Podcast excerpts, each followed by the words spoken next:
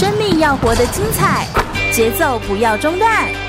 张开双手，迈出步伐，跟着心跳的频率，释放你的脑内啡。我是全玉，每周日下午一点，空中全运会，运动零极限。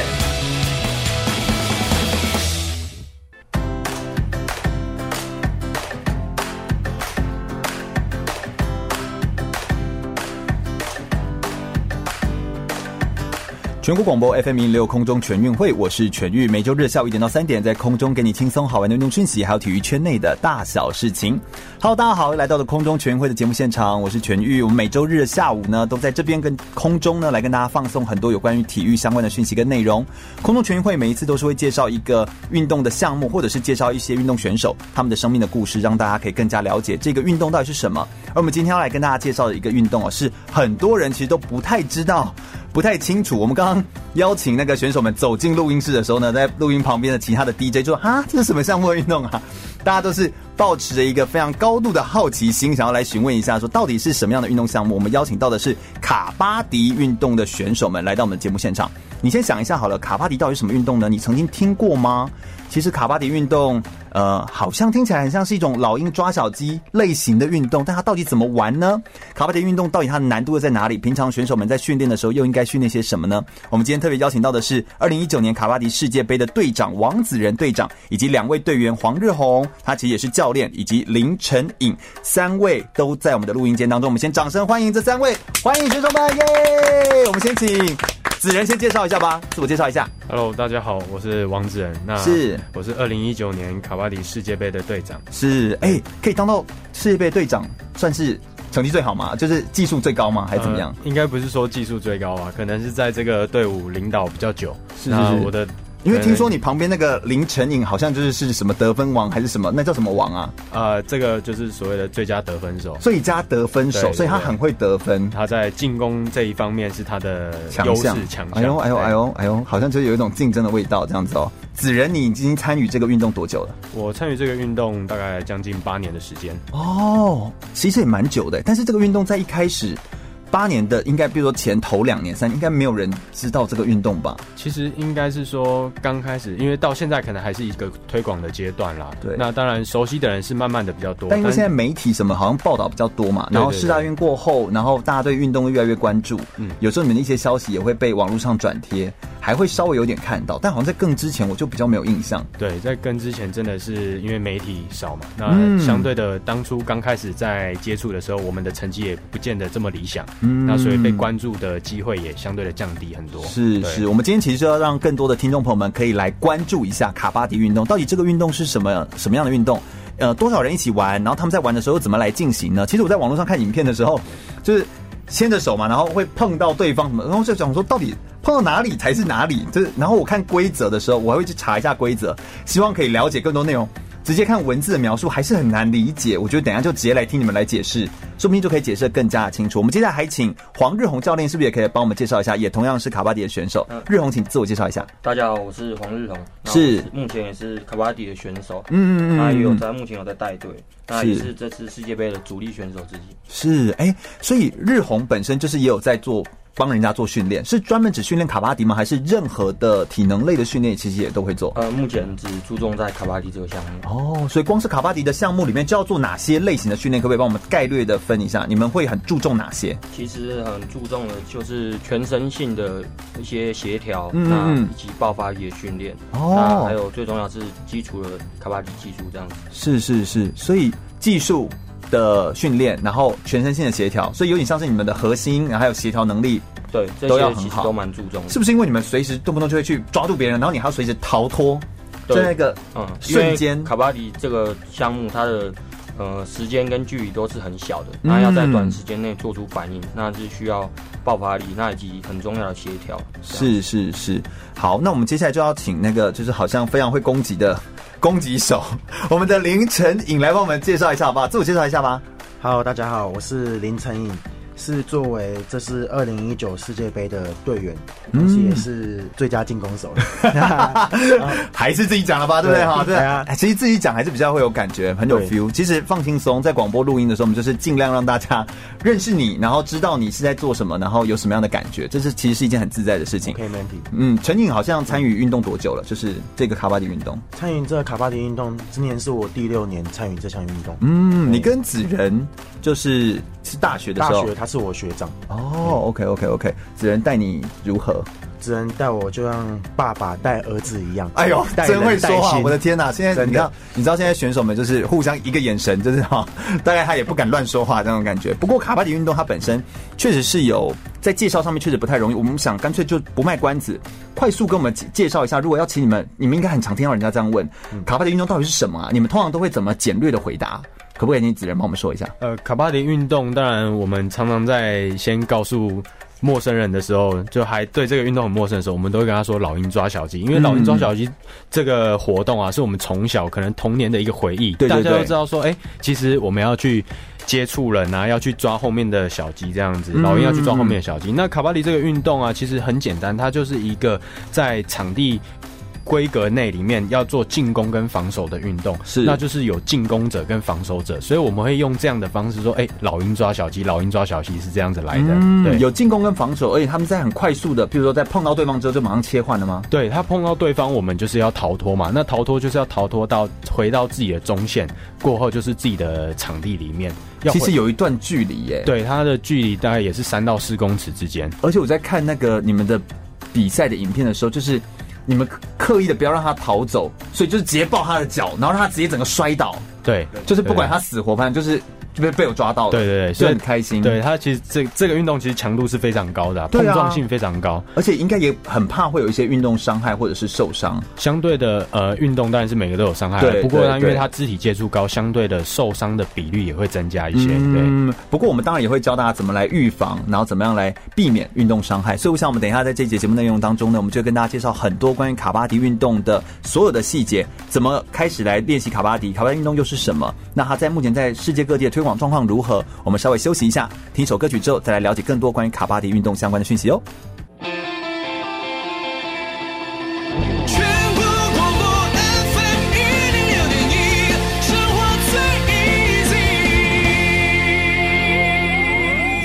我是台湾十项全能金牌选手岳建龙，您现在收听的是全国广播 FM 一零六全域主持的空中全运会。继续回到全国广播 FM 一零六空中全运会，我是全玉，每周日下午一点到三点，在空中给你轻松好玩的运动讯息，还有体育圈内的大小事情。我们今天呢，特别跟大家来介绍的是一个非常需要介绍的一个运动哦，就是很多人听到这个运动的时候呢，就一开始会说哈，到底这是什么运动呢？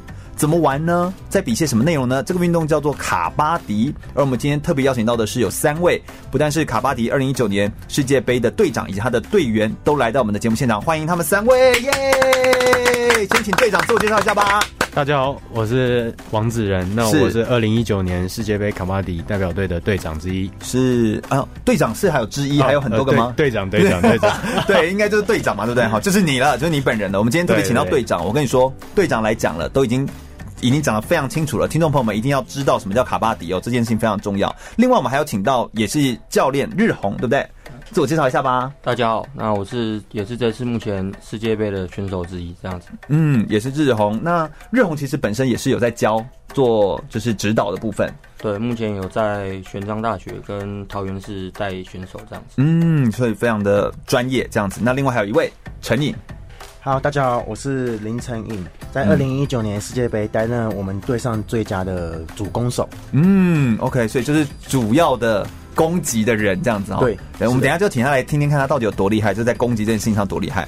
但我们是不是要先马上来认识一下，到底什么是卡巴迪运动，对不对？跟我们来介绍一下卡巴迪运动好了。卡巴迪这项运动呢，我们先从游戏规则介绍一下。好好好，嗯，那游戏规则它就是七对七的一个比赛项目。嗯，那先发各七个人，那七个人这当中呢会轮流进攻跟防守。那每一波的进攻呢都是一个代表。那最大的特色，卡巴迪它最大的特色就是会有中线。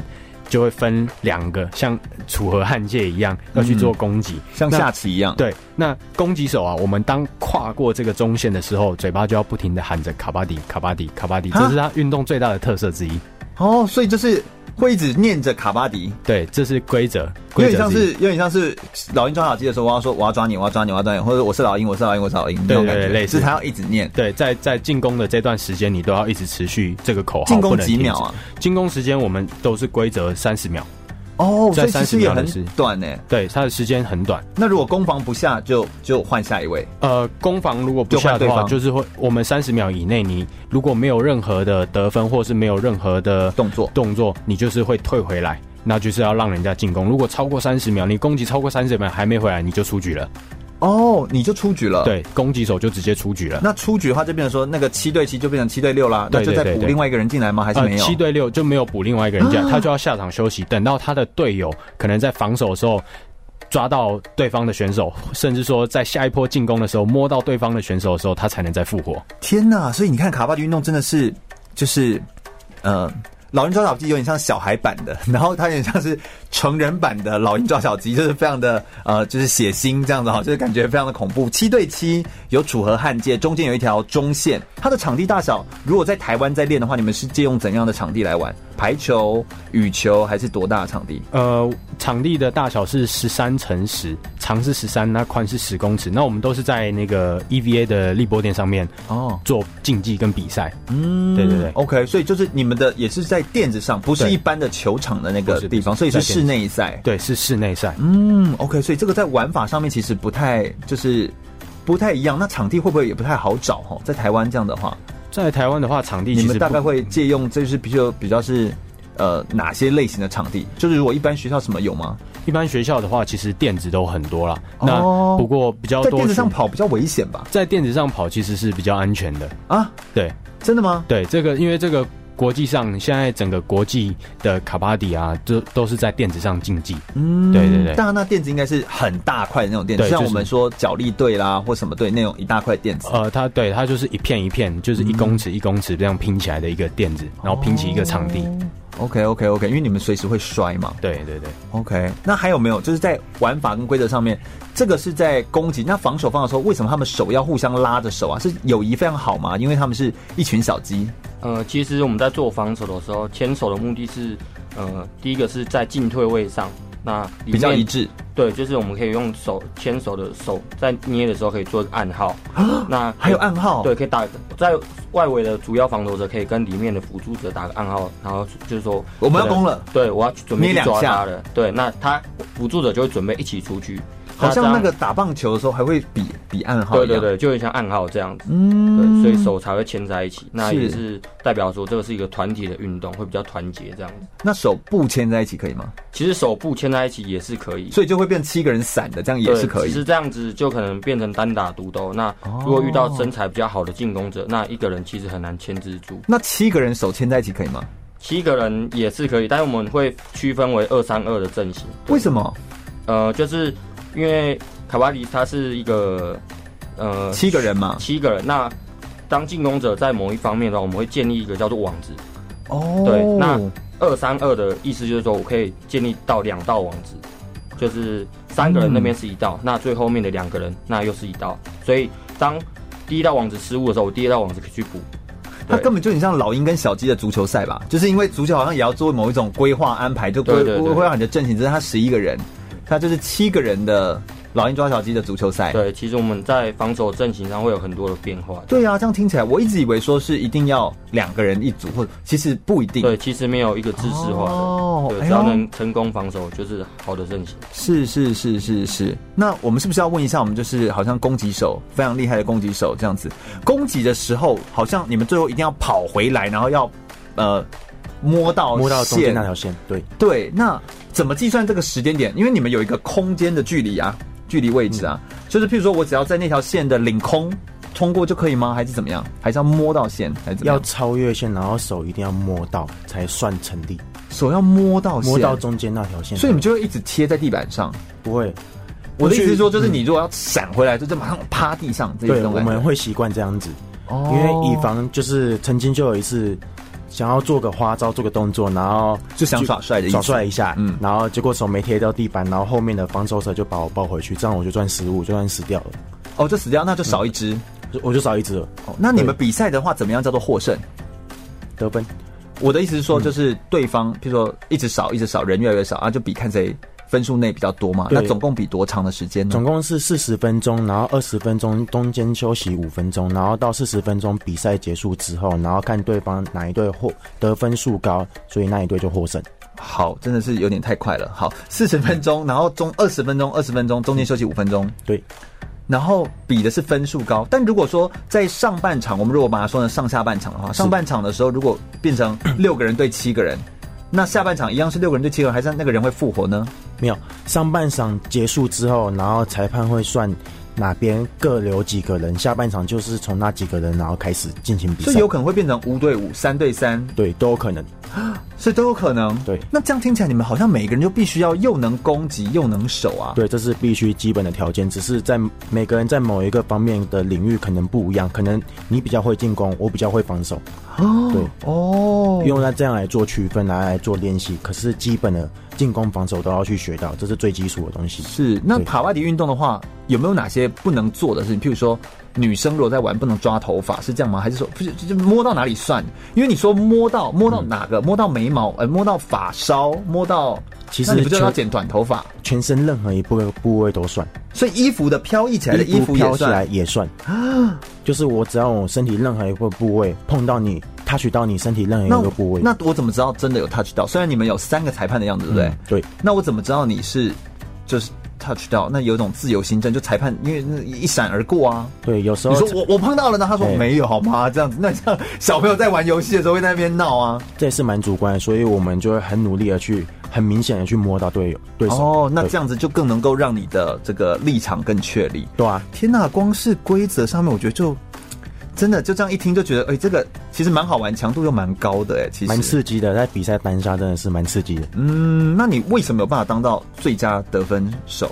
应该是身材比较好吧？哦，我也竟然有人敢这样自己讲，真的也是非常的厉害。好，但是就是身材比较好，就是你说身形比较高吗？然后速度比较快，这样是不是。对啊，因为我距离中线的长度，我只要躺下来，手伸长就刚刚好，就是哦，对，就摸到中线。身高有差，有优势。对，就是你身高就像一根。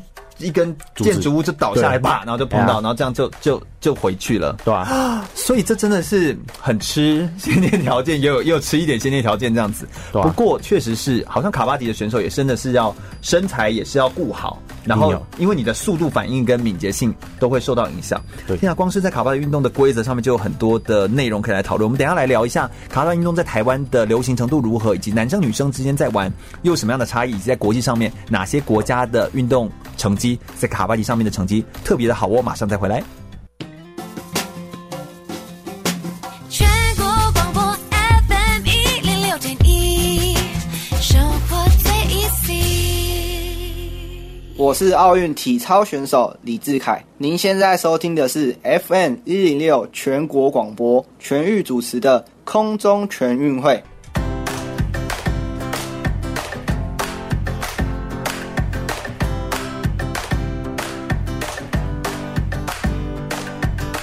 我们接下来继续来访问一下卡巴迪的队长跟选手们哦，来关于很多关于卡巴迪运动的相关的讯息跟内容哦。想询问一下队长好了，卡巴迪运动对你而言，你觉得最迷人而且最有趣的地方是什么地方？呃，卡巴迪运动我接触这么久的时间，让我感到最有趣的地方，其实就是在每一次的比赛，甚至每一次的竞技的时间里面。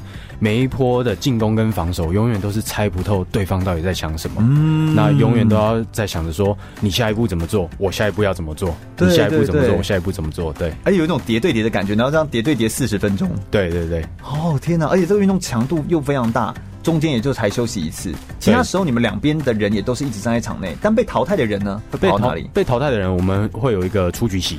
那要坐在出局席上面等待，也不能离开，不能给其他的东西，你就是要等待你复活的机会，这样子。哦，所以还会有复活机会，就是看裁判到下一局的时候，就是休息过后的时候，就是复活的时间，就是在这个比赛的时间内啊，你只要队友有得分，分数上有变动，你就有可以照顺序先出局的人先复活。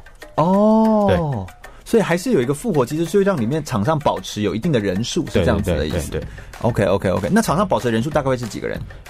场上当然是不一定，但不过也是会有被清空的时候，会被清盘的时候，就一次全部对，也有被清盘的时候，就是可能一个一个出局之后，到剩下最后一个的时候，也是会清盘。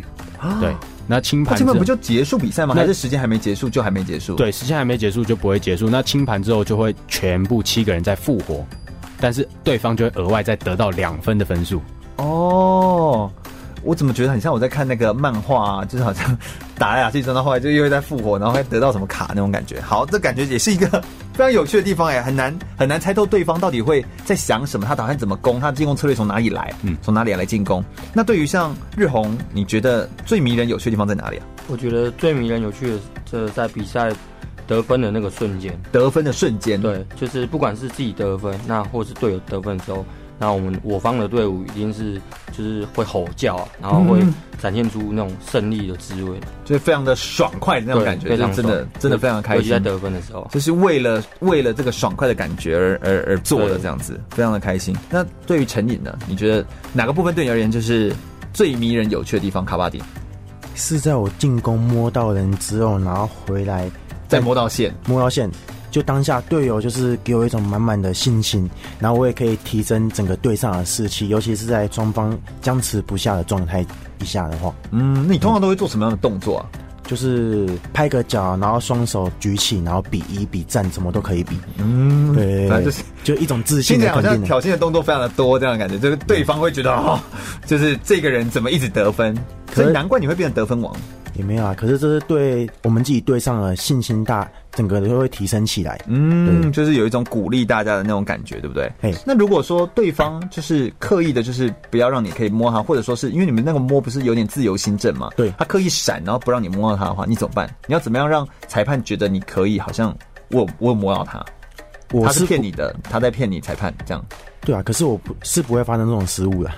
我 OK OK 哦，OK，就是蛮肯定，是哦，你不会发生这种失误，是不是？OK OK OK，这也是没错。啊，如果就是这样，你通常会怎么建议我们一些对卡巴迪有兴趣的人，可以怎么样避免这件事情？怎么表现出很信心的样子，或者是让裁判知道吗？是这样，一个眼神看着裁判，看着场上所有人。就觉得我就是摸到了，对，然后就举起一只手，这样就够了。对，这是有够有自信的，真的是这样子。哎，那我应该来问一下那个队长好了，就是队长子仁，就是卡巴迪运动为什么它的名字叫卡巴迪啊？呃，卡巴迪其实它是一个印度语，嗯，那其实它的翻译也蛮多的，它有翻译有意思是勇气的意思，也有说是抓不到的意思。哦，对，所以他在这个口号当中，可能就是卡巴迪一直呼喊，就是告诉进攻手，因为我是一个人要对上七个人，要对上很多人，所以告诉我我要有勇气，甚至你抓不到我的这种意思。哦，所以你们在难怪在场上要不断的喊，不断的喊，对，是有原因的这样子。嗯，那你们平常这样卡巴迪训练的时候，其实应该训练强度也很强吧？你们平常在训练的时候，一整天的训练的过程会大概是怎么样训练？呃，我们训练的时间大概基本上一天像。吃几餐？大概都是两餐的时间。嗯、那上午的时间，我们都会注重在于基本体能的训练，嗯、不管是重量训练啊、跑跳啊，或是敏捷的训练这些为主。嗯、那到了下午的时间，我们都会以实战的技术模拟，甚至说战术上的执行去做演练，这样子。是、嗯、是是是，所以上午大概会练多久的时间？大概几点就开始训练？几点吃早餐之后开始练？我们九点早上都是大概九点开始训练。OK，那练大我们每一餐其实我们也不会拉到很长，大概就是两个小时的时间为一个训练的课表时间。对，嗯，OK，然后下午可能午餐过后要休息一下之后再做一次训练。对，你们目前训练地点都在？我们现在训练的地点都是在新竹市，在玄奘大学里面做训练。是是是，所以就在新竹这边来做训练，也非常感谢你们特别专程南下这样子来全国广播来跟大家分享更多关于很重要的这个运动项目相关的议题啊，跟相关的内容这样子。那你们平常如果没有训练的时候，又都会做些什么事情啊？对你们个人而言，就是三位都可以分享一下，像休闲、舒压这样。像我个人，大概平常休息的时间啊，我就喜欢看电影。哦，对，我就喜欢很放松、很安静，然后就是看电影。好像也蛮多运动选手都是喜欢就是看电影，类似这样，啊、就是觉得很放松。你说看书就有点太矫情，对不对？对对对，就是大部分就是看电影，然后就是也是很放松，然后跟朋友出去走走，对对对，对，这样。那日红呢？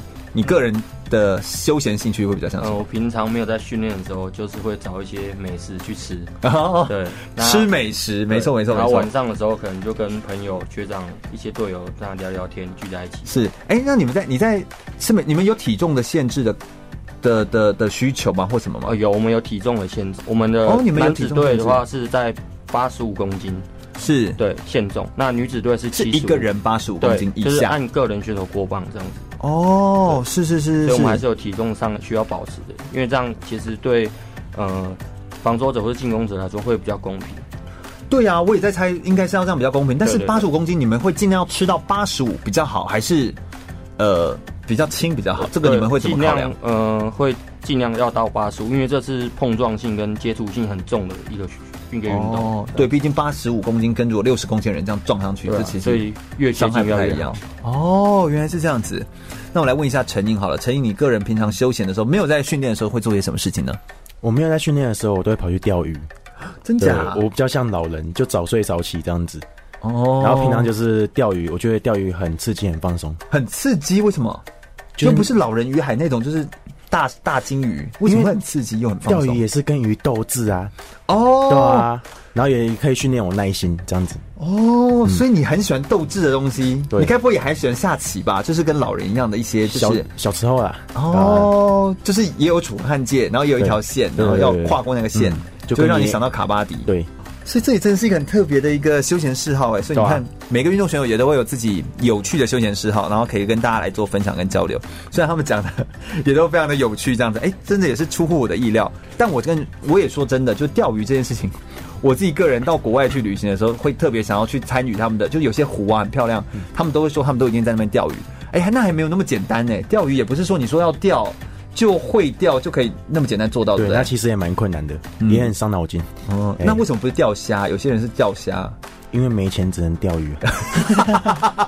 OK OK OK，所以这就是 OK，也也是蛮让人猜不透的哈。对对，就是你们你们的攻防战都是让人蛮猜不透的。我想稍待一会儿，我们再来聊一下关于在国外哦，很多国家已经呃有呃卡巴迪运动的项目在当中。那哪些国家又比较盛行？以及他们其实也去过非常多的国家哦，像是到呃印度啦，或到不同的国家来做赛事的比赛。有一些在亚洲，那有一些可能在呃不同的国家地区。那去国外之后又感受到些什么？国外的训练跟台湾的训练有哪些不一样的地方？我们稍待一会儿再回来来聊聊关于卡巴迪运动相关的内容哦。马上回来。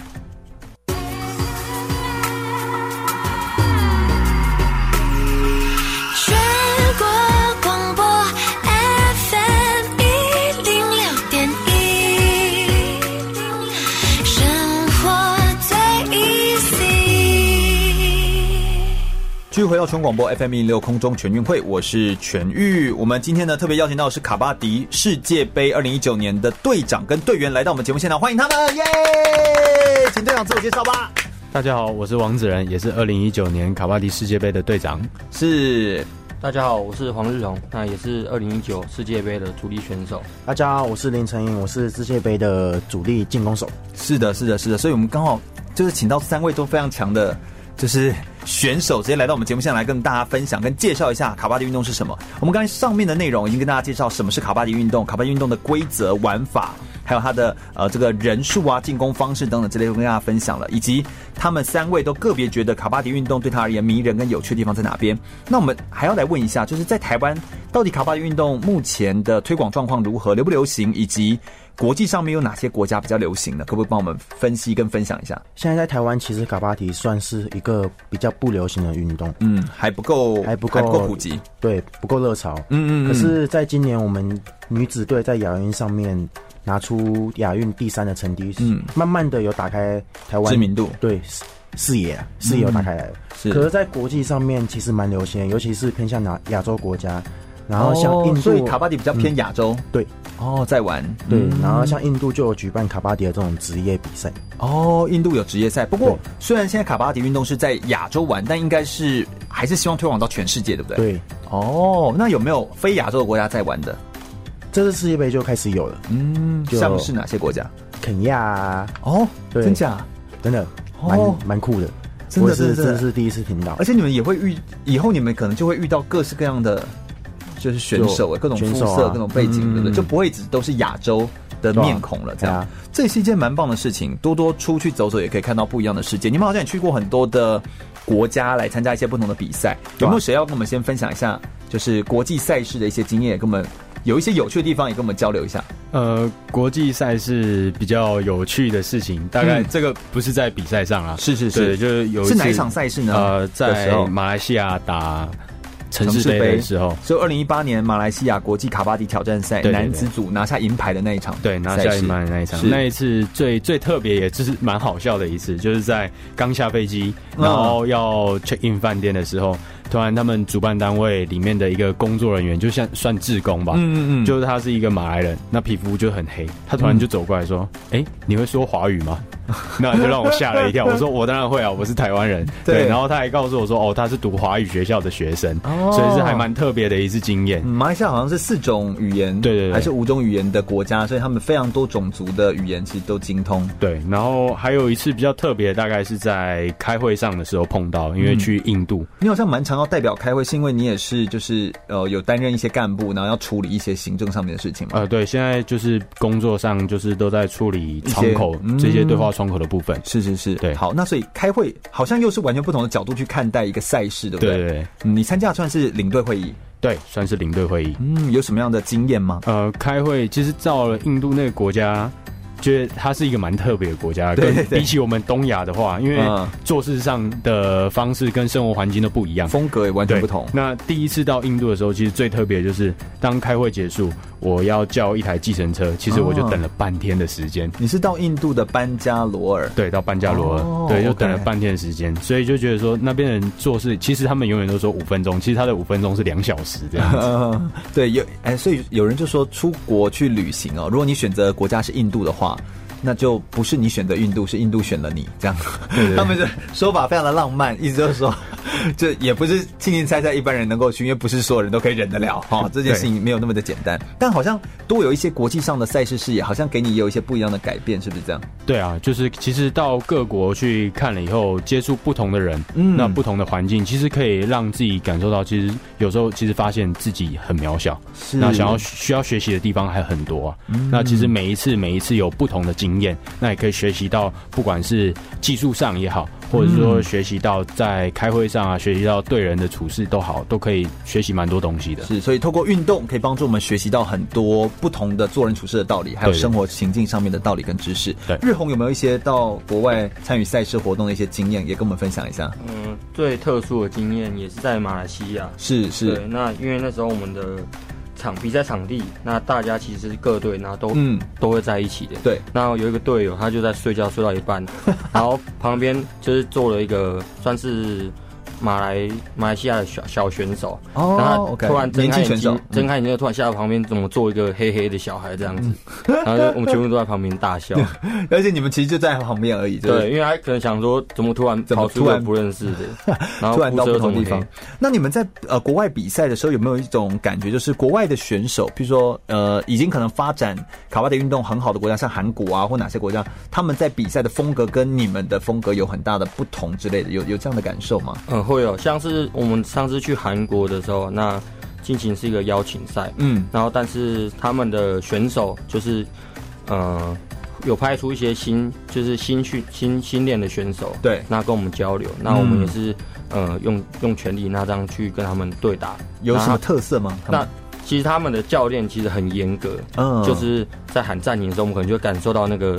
很压迫的，你是说他喊暂停，然后就是过来骂人，就是对，就是比赛中，然后喊暂停，然后进行一些指导的时候，就感受他们到他们教练的一些那种威严这样子。嗯，哎呀，你们的教练呢？就是你自你当，还是说你们有？哦，我们有其他的教练会带请教练来带领我们这样子。嗯，OK，那台湾人是怎比较怎样的感觉？就是比较我们的好朋友的感觉吗？指导方式比较就是。切重点，那因为我们都认识很久，哦、那所以可能一点就会通了。是是是，就是可能旁边教练在看的时候，就知道我们现在呃，等一下要进行什么样的战术，那要修改哪些缺失，所以算是有默契的一个队伍跟选手了，所以彼此认识很久了，所以就比较不需要大声骂那这样子的感觉，风格就不太不太一样。那我们是不是也来问一下陈宁有没有什么在国外的时候参与的时候一些独特的经验跟感受？你出国的一些经验也可以跟我们分享一下。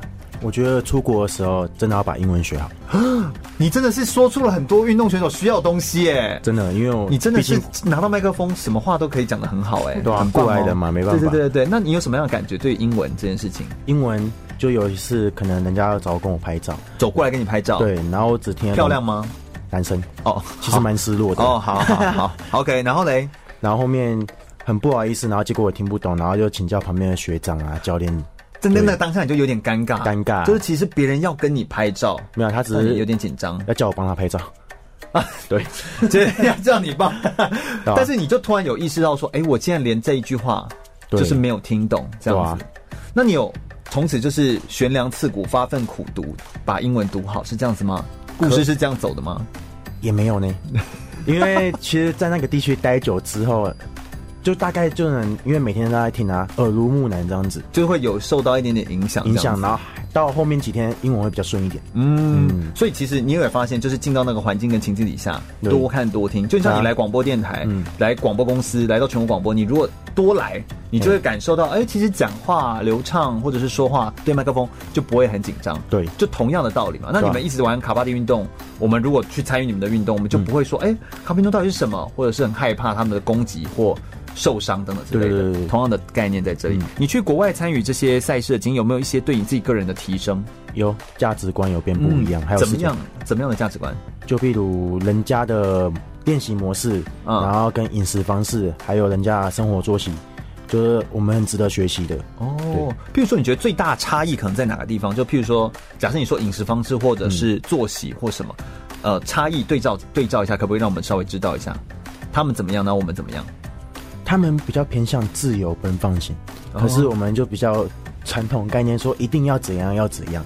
哦，你说在训练上吗？训各方面都一样。哦，就我们会比较古古老，就是比较中规中矩啦。嗯，可是他们就比较知知道自己需要的是什么。嗯，对，很有自己的想法。对，而且明明都是亚裔，对不对？也都是就是黄皮肤的感觉，但是却又觉得。就觉得哎、欸，怎么其实又不太一样？对，越走出去，然后其实感受就是会有更多越有差。你是第一次的出国，就是因为运动而能够出国吗？嗯，还是你之前其实就很常在出国？没有啊，第一次。所以第一次出国就是因为卡巴迪运动。对，所以其实，在广播呃，我们介绍的很多运动项目当中，也很多选手都是这样子，他们都是透过一个运动赛事。投入跟钻研一个运动之后，才有机会让他打开视野，并且看到而且认识更多不一样的国家，然后去了解这个世界其实很大，还有很多的地方可以去感受、去学习。那世界很大，却都没有走不到的地方，所以只要你愿意多多去尝试、去试看看，不管像是语言也好，或者说是在训练的方法也好，然后多去呃看看国外的一些学习的模式跟学习的情境状况也好，它都可以帮助我们。更加的提升。那透过运动，其实不单单只是提升运动技能的能力而已，而是在全方位的整个全人的视野上面都可以做完整的提升。我们稍待一会儿来聊一下比较他们个人的故事，他们遇到挫折的时候有没有在卡瓦迪运动当中遇到一些困难跟挫折的经验？那那些经验又带给他们什么样成长养分呢？我们马上再回来哟。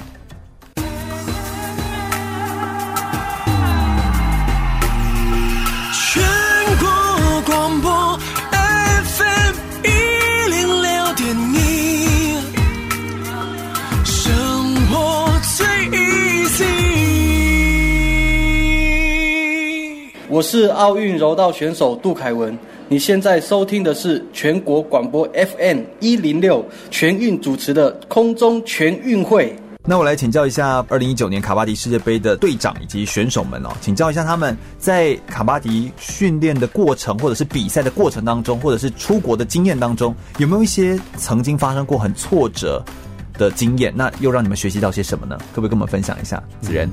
呃，我想要分享一下，就是说我在大学的时候，嗯，对，那时候还完全专职在做选手的时候的一场全国赛。那那场全国赛刚好是自己是地主，然后也是主办单位，嗯，所以我们当然就是尽全力的，我想要把冠军留下来，留下来，不想要被人家拿走，嗯，对。那在那场比赛前，其实做足了很多的准备，嗯，包括练习到半夜啊都有，练习时间很长，为了就是想要把最好的成绩、最好的表现可以留下来，对，拿拿到最好的成绩，嗯。但是结果在那场比赛，在最重要的时刻，我们失误了，所以我们就这样子输了一分。那当下输掉的感觉，其实就是。就差一分，如果你差很多就算了，对不对？对，就是差一分，然后其实就是很难过，就掉下眼泪。但是毕竟运动这个东西就是很现实的嘛，对，就是只有输跟赢，其实它没有其他的。所以就是说，让我感觉到说，其实做什么事情，不管你付出多少，不见得一定会。照你想要的，或者是说照你你原本规划的这样子一路很顺遂的去走，去拿完成这个东西。对，这是我最挫折的一次。是，哎、欸，那你在那个挫折的当下，有没有一些鼓励你的话，或者说是你后来这样仔细去思考这些你发生挫折的经验，有没有哪些话语是在你挫折的时候可以重新激励你的呢？其实挫折当然很多，嗯，每每一个人人生当然有很多的挫折。不过我每一次碰到困难的时候，我还是会告诉自己，就是说要相信自己。嗯，其实相信自己的能力，你会表现出你意想不到的事情。嗯，所以我永远是这一句话带着我，就是往前的动力。嗯，相信自己，而且相信自己，甚至可以做到超乎自己的想象。对的那些能力，其实都是存在在自己身上的。所以我相信这应该不单单只是用在运动场上，用在呃各种你遇到的生活的状况。你如果现在在收听广播节目的人呢，你可能在自己的生活上面、工作上面、家庭上面，或者是婚姻上面有任何的状况，其实你还是有可以做的事情。就不要去想那些你无法控制的东西，从你可以控制的东西开始来做。那我觉得运动其实只是一个很鲜明可以体现出来这件事情的样子而已。这样子，那还有没有？那日红来帮我分享吗？你自己个人在有没有遇到一些挫折的经验跟故事，也跟我们其实遇到卡瓦迪，那目前嗯最大的挫折之一就是在毕业的时候，毕业。当很多选手毕业，就是可能要工作，对，或者继续从事选手，对。那这时候就要去做一个决定。嗯，那其实自己也是在毕业那段很难呢，那段超难的。那段期间，其实自己想了很多。对，那家里其实也是希望自己可以好好面对接下来的人生，然后要去工作，然后赚钱，然后养家这样。你的家人都支持你玩卡巴迪运动吗？那。呃，就是经过沟通之后，那希望能够把握这。要不是经过打架之后吧？不用不用，经过沟通之后，对，就是口头的沟通，然后让他们了解说，呃，我对于卡巴迪这件事情的重视程度，那真的很喜欢。对，那也是经过。这样的一些商量，那决定说让我继续从事，那把握这几年的黄金期，这样子。对，那卡巴迪运动的选手大概平均年龄也是落在大概几岁？其实大概就是以职业选手或者是几岁，大概可能就要退役。大概最晚差不多可能三十岁左右就要退役哦。对，因为他其实在一些名节上，那或是呃体格上会有一些限制，这样、嗯。那你们都说子仁是队长嘛？对，对吧？那子仁大概是几岁？他现在大概二六二六，那你们就是二四。对，之类，二三二四，二三二四，所以天哪，所以就是把握现在这，譬如说四五年的时光，对，然后好好的拼拼拼看，对，就是可不可以拿下一些，留下一些好的成绩，让自己有些美好的回忆，这样。嗯，那你当你遇到一些挫折，还有一些选择上面的。很困难的地方的时候，因为我觉得生涯的选择是大家每一个阶段都遇到。其实我们就是一直在遇到，国中毕业遇到一次，高中毕业遇到一次，大学毕业遇到一次，就会一直遇到的时候，你都怎么告诉你自己？像其实就是人家常常说，人生就是不断的选择。嗯，那其实，在面面对面对问题的时候，我会去，呃，去换个角度思考。嗯，那可能去跟一些朋友、那家人会去互相了解，那之后他们会给我一些建议，那我会自己去下最后一个决定。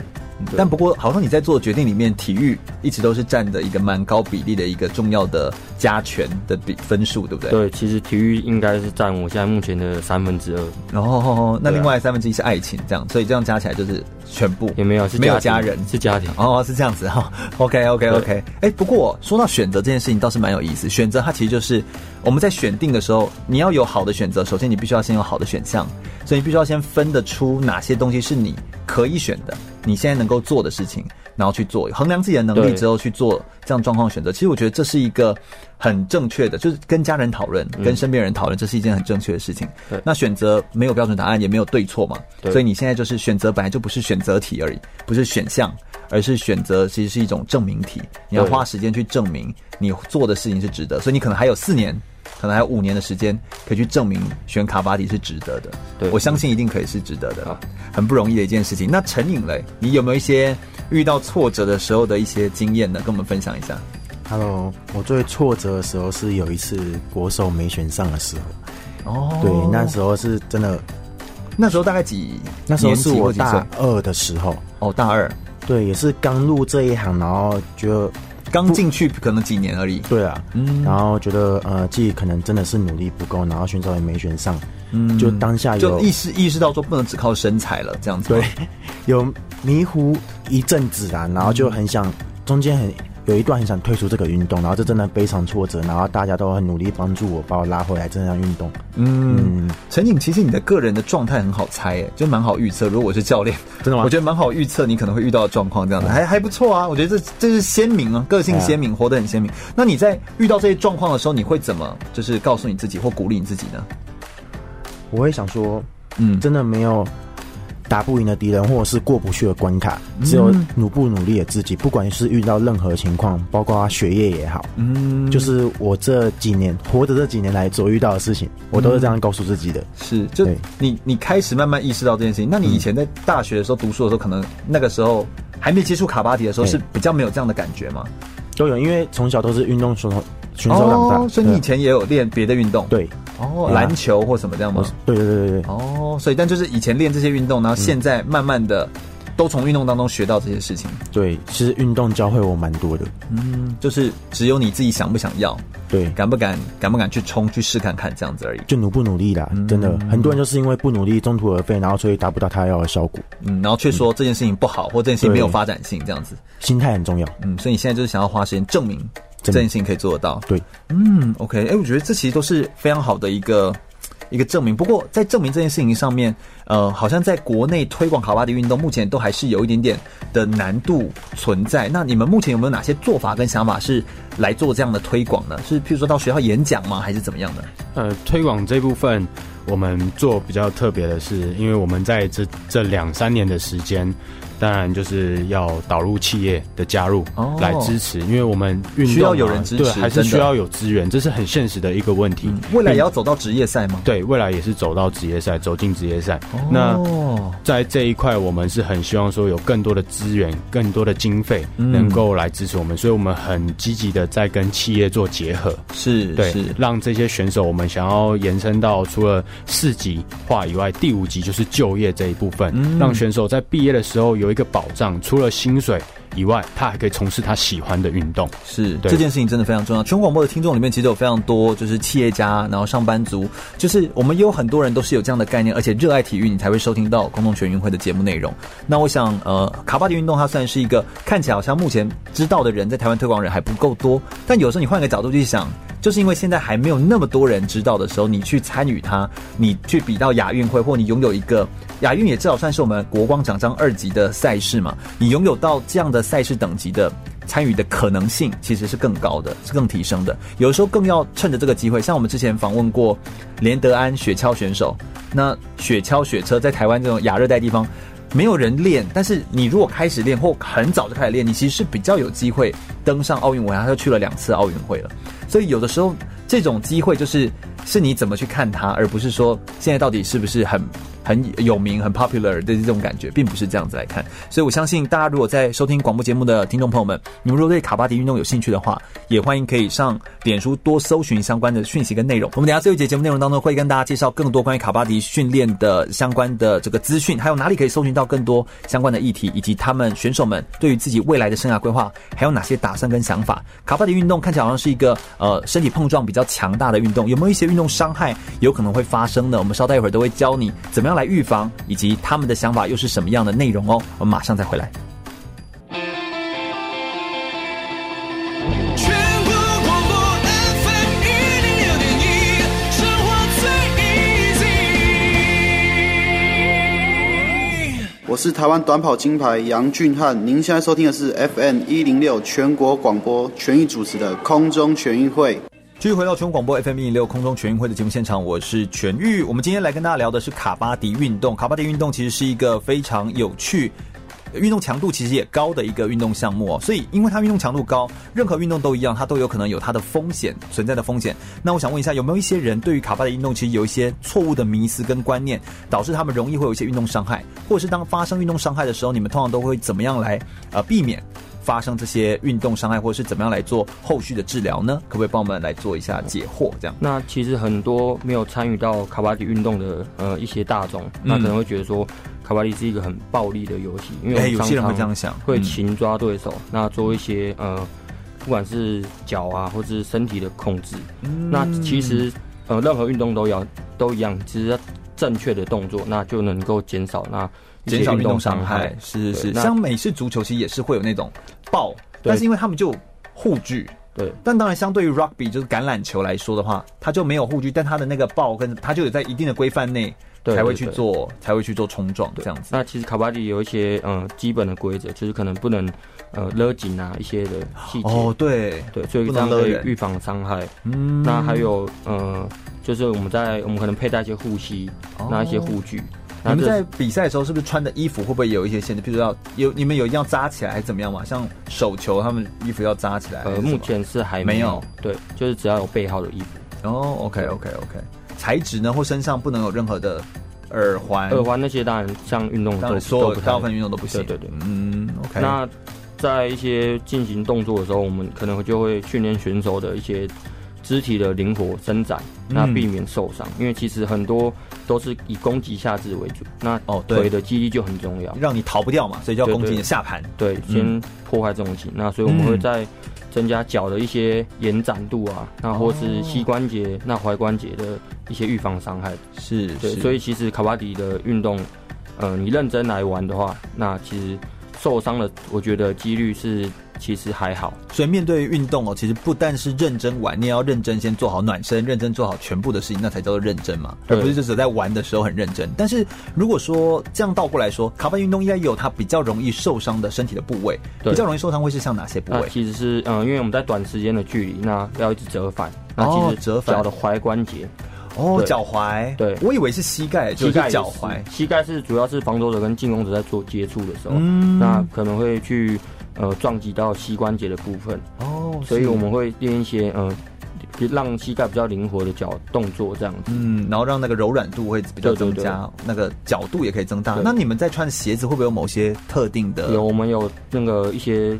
专门的卡巴迪技术鞋哦，对，那是长得有点像脚力鞋，对对，其实蛮类似的。嗯、那有些选手也会穿脚力鞋来玩哦，难怪。听说你过去也是练脚力，是不是？对对，我国高中是脚力选手哦，所以从脚力来转向卡巴迪运动也是一个好转的吗？还是说有没有什么样的运动转到卡巴迪运动其实是还不错的？其实竞技类的项目对于卡巴迪来说其实都蛮适合的，因为都需要碰撞。嗯，那那一些田径选手，那敏捷比较快的啊，爆发力比较好的，其实也蛮多都蛮适合的。那这样听起来都可以啦。对不对？其实还蛮多运动可以转过来的，欢迎大家转过来哦。这样哈，就是你知道，毕竟哈，就是有些项目其实你现在要拿牌也不容易嘛，哈。对对对，就是一起来参与这样子，更多拿牌机会。男子更需要大家一起来加油努力，对不对？那需要更多人来参与。有些人就喜欢。我其实每次在我的广播节目都会这样讲，但是就是也有点拍死，但就是大家都很喜欢疯狂的往棒球跟篮球去，那边已经没有位置喽，对，那边真的是比较拥挤一点，所以你们可以来不同的运动，而且运动很多，其实都可以多多尝试。对，应该要多参加、多参与，这样比较可以让你的生活更加丰富，然后也可以让更多的可能性会发生。所以，我们空中全运会其实会介绍很多不同的项目的运动，目的也是这样子。这样，那在除了是运动伤害是这样子之外，还有没有一些呃哪些在比赛的时候应该注意的事情，比较能够帮助我们看到？一些赛事的一些细节跟赛事的关键呢？呃，其实比赛最重要的细节就是在攻防的时候的转换的时候。对，那还有一个部分就是队伍的士气。其实就像团体运动很容易被带着走啊，对对对对对对对。那如果你一波被带走，这一队可能就很难起死回生。嗯，所以这是比赛的精彩度，是最精彩的地方，其实就是这种。而且所以你们刚刚也会提到说，让你觉得最呃有感觉、最迷人、最有趣，就是那种大家一起对完成什么东西心啊，然后会互相加油打气的那个过程。嗯，哎，真的是这样子哎。那在比赛时候有没有一些观赛的礼仪啊？有在看卡巴迪运动有没有一些？譬如像我们知道网球运动，在看的时候，在打球都不能讲话，不能有任何声音，手机也不能响，类似这样子。那要不然他们是可以说这一场这一局不算。卡巴迪运动有没有在比赛当中有某些规则呢？其实，呃，就是观赛上观赛的话，第一个就是教练不能走到场上，那去做指导，会有一个教练席。哦，对，所以他也是不能够在不像那个篮球中间会这样可以直接讲，不能这样。基本上现在是不行的。嗯，对，OK，因为这样可能会干扰到那个敌方的选手。嗯，那当然，同样就可能是观众席不要用闪光灯啊，不要用什么东西，对，对，这就其实观众。席基本上都尽量会在二楼，嗯，或是看台上，那避免那就跟脚力运动做么有点像做到一些干扰选手的动作，这样哦子。，是好。那我想我们接下来也来谈一下关于生涯规划还有未来的这个走向的这件事情。身为卡巴迪运动选手，站在呃现在是当队长的子人的，就是想想法里面，你觉得呃未来卡巴迪运动的下一步可能会是走到哪里？选手们下一步可以往哪边走呢？呃，在卡巴迪台湾来讲，选手的下一步，当然大部分其实我们很笼统的，可能在台湾国内大家都说啊，教练你选手当完了这高人，然后做教练，或者是去考个教职、教程、修教程当老师，好恐怖的想法对哦。，但是其实我觉得这些想法有点太缩短运动选手他的发展方向了，嗯，蛮有限的。，对，这个因为竞争高，那如果大家都想要当教练，其谁谁才能竞争到？对，嗯。那嗯我个人的话，其实我个人方向想了蛮多的。那其实，在这一个运动方面，我对于教练老师就是我不考虑的范围内，嗯。我可能会转转个跑道，我会寻会转换成帮更多全国的球队或是选手做推广，就做推广以外，去寻找更多的资源，嗯。那寻找更多的赞助的机会，嗯。那来带让这些选手能有更好的舞台机会去发展，让他们站上更高的殿堂，甚至有机会能把他们带进职业赛里面，嗯让他们去看看真正的职业水准在哪里。那台湾跟国外的选手落差又在哪里？哦对，让选手，我觉得运动员应该是要更鼓励自己，甚至说能到各个地方去展开自己的视野，而不是很笼统的，是说我毕业哦，我结束了我运动生涯，我只要当教练就好。我觉得现在这个地方，对，会一直局限，把自己框住了。其实有时候把自己框住，我觉得并不是一件好事。是，对就是其实呃，并不是说你只能够走到哪里，就是你能够走到哪里，跟你的想象其实是很有关系的。我觉得子仁其实蛮有那个，你其实蛮有就像那运动经纪人那种特质的感觉，就是你蛮可以去规划一件事情，然后去，而且你过去有选手经验的话，相对于一些比如说法律背景、财经背景出来当运动经纪人来说的话，各有优势，但你有更了解选手的特性。类似这样子，比较能够抓到，或以后当有点像球探类的这种角色，去找到网罗很好、很优秀的选手，或找他们进来来参加这一个运动项目的比赛，这也是一种不一样的出路。所以有时候路真的是自己走出来的，所以你要去试看看、走走看，才有机会可以走到下一步这样子哈、嗯。那所以你自己的下一步，你也是这样来打算？那你们过去都有当过一些呃选手的经验，现在好像有一些人都有在执教，好像三位都有在做。教学的经验，在教学经验上面，可不可以呃，请某一位来帮我分享一下，你自己从过去当选手到现在要来指导小小的选手，当上教练，感受最大的差别在哪里呢？陈颖，从你以前当选手的时候，你是被教导的那一位，然后现在转换立场，当你要教导别人，你是用什么样的心态，然后去教导那些小朋小小朋友？对，你用什么样的心态呢？一开始当然不会以严厉的心态，会以我是哥哥，你是弟弟，哦，就是带自己弟弟妹妹的感觉，因为你要了解他们的心，嗯、你不可能一开始就对他们施加很多东西，然后给他们很多丰富的知识，嗯，但他们又吸收不了，嗯、是是，就慢慢一步一步慢慢呃需要引导引导，要陪他们，这样一步一步走下去，这样是的。那你从过去就是你现在，这是你现在当教练，那你现在去想那些小选手，嗯，那你再去想想自己以前当选手的时候那个样子，就是你会觉得。有没有就是很对不起教练，还是怎么样？现在才知道教练用心良苦。对，以前就觉得教练辛苦，对不对？对，教练其实真的要付出很多东西。对，以前就是被人给。嗯，就以前你会觉得当选手好像就只是一个呃顾好自己的事情就好，对不对？对，教练就好像什么都要。教练其实就像选手的保姆。爸爸妈妈一样，真的蛮辛苦的。嗯，自己当选手来体会到以前原来教练也是这么辛苦，这样带领着我们。嗯，啊，也才有这样今天成就了我们这样子。是，所以我相信像你们这样子哦，有愿意花心思，而且并且努力的持续的在精进自己，然后呃，不但从过去当选手的身份，现在要到教练的身份，不断的持续往前进。我相信这样子这一路走过来，就所有的努力绝对都不会背叛你们，就一定都会是持续的有累积，嗯、也可以不断的持续的成长。我觉得卡巴迪运动就可以在你们的手上。然后不断的让更多人再进来，就可以不断的发扬光大，让这件事情可以继续走下去。你们好像后面在二零一九年四月五号有一场赛事，对不对？我们在四月五号的时候，今年的四月五号，我们将前往马来西亚马六甲参加这一次呃由世界卡巴迪组织所主办的世界杯。那这次世界杯总共有四十个国家会参与，哇！所以是对我们来讲是一次很难得的经验，跟很难得的机会，对，是非常大型的。嗯、是是是是，所以这个赛事真的是也非常重要，应该是仅次于，因为以你们单项来说，应该是仅次于亚运会的赛事了，甚至它的强度比亚运会还要高，因为还有一些来自世界各地的选手，不太只是亚洲的地方的选手。刚好也可以透过这个机会，不断的跟国际的选手来互相交流，相信这一段的学习过程又会带给你们不一样的启发跟收获喽。我们今天非常开心，可以邀请到三位来到我我们的